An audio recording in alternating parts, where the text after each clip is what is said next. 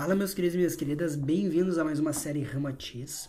Ah, hoje nós vamos ler um trecho do livro Mecanismos Cósmicos de A a Z, de Ramatiz, vendido pela editora do Conhecimento, psicografado por Cílio Mais, organizado por Sidney Carvalho. E hoje a gente vai falar sobre autocura e magnetismo superior. E o Ramatiz diz então: Aliás, o conhecimento moderno da própria ciência acadêmica demonstra que o ser humano pode despertar e acumular forças vitais em si mesmo, quando confia e submete-se incondicionalmente à sua vontade insuperável que o convence de curá-lo de todos os seus males. É o que acontece muito comumente com certos enfermos que procuraram a fonte milagrosa de Lourdes, pois incendiados por uma fé que lhes ativa todo o cosmo orgânico vital, logram curas surpreendentes que são fruto de sua própria mobilização energética. Então, ó, presta bem atenção, são frutos da sua própria mobilização energética. No entanto, outros menos graves, mas vacilantes e pessimistas, escravos da incerteza espiritual que cerceia o fluxo vital da sua reserva corporal, voltam sem obter resultado algum.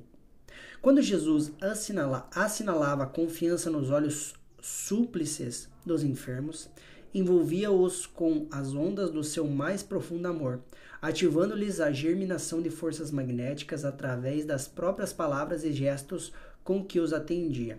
E, à semelhança do misterioso turbilhão, turbilhão fazia eclodir poderosos fluidos no mundo interior dos infelizes enfermos. Sobre os gritos de jubilo, desatavam-se os músculos rígidos ou se ativavam nervos flácidos. Desentorpeciam-lhes membros enragelados, enquanto as correntes vitais purificadoras regeneravam todo o sistema orgânico, restituindo a vista dos cegos, saturando as cordas vocais dos mudos, sensibilizando sistemas auditivos, desatrofiando tímpanos, curando surdos. A influência excitante e criadora que o olhar do faquir exerce sobre a semente enterrada no solo para obrigá-la a dinamizar suas energias ocultas e crescer apressadamente, Jesus também a exercia através do poder assombroso e dinamizador do seu olhar. Um corpo chagado tornava-se limpo no prazo de alguns minutos sobre o energismo incomum que o mestre projetava na alma e no organismo dos enfermos. Mas insistimos, era um processo que não causava espanto nem ultrapassava o entendimento comum de Jesus sobre as leis criadoras e não surpreendia os anjos que o acompanhavam na sua peregrinação sobre a face da terra. Jesus lidava sensatamente com as forças regidas pela física transcendental, embora fosse a fonte doadora dos fluidos de que temperava com, sua com seu sublime amor.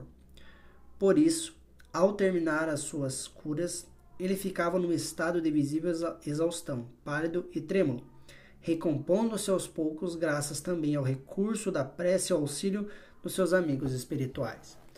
Então aqui, o, o que, que ele quis mostrar para nós? Que sim, nós conseguimos nos autocurar.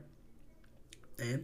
E já são uh, várias uh, indícios que comprovam isso hoje na nossa sociedade moderna. Se a gente pensar bem, refletir bem, a gente vê hoje né, muita dessa cultura da a, a lei da atração, né, que as pessoas curaram-se de câncer, curaram-se disso, curaram-se daquilo, pelo simples fato de acreditarem que estavam curados, né? Tem o efeito placebo também, né? Onde você dá ali um remédio para uma pessoa, esse remédio é apenas uma pílula de farinha, mas ela acredita que está tomando o remédio para a cura dela e ela acaba se curando, né? E isso demonstra o quê? Que nós temos em nós uma capacidade de autocura e essa capacidade de autocura vem da nossa crença, tá? E os sentimentos que isso geram em nós e nós temos a certeza, a crença e a certeza que nós vamos, que nós nos curamos, que aquilo ali é a cura para o nosso problema, e com isso a gente uh, transforma a energia do nosso ser, transforma a vibração do nosso ser e acaba se autocurando. Então ele quis mostrar aqui exemplos, né? E aquelas histórias de Jesus curando as pessoas nada mais são do que isso, esse processo acontecendo, né? Por vários e vários motivos, mas ele apenas através da sua vibração, através da sua autoridade naquela época, né, ele despertava ali autocura nas pessoas. Né, e muitas pessoas acabaram curando-se de algumas enfermidades através da, do canal que foi Jesus. Né? Então, o áudio de hoje era isso. um abraço para vocês e até o próximo áudio.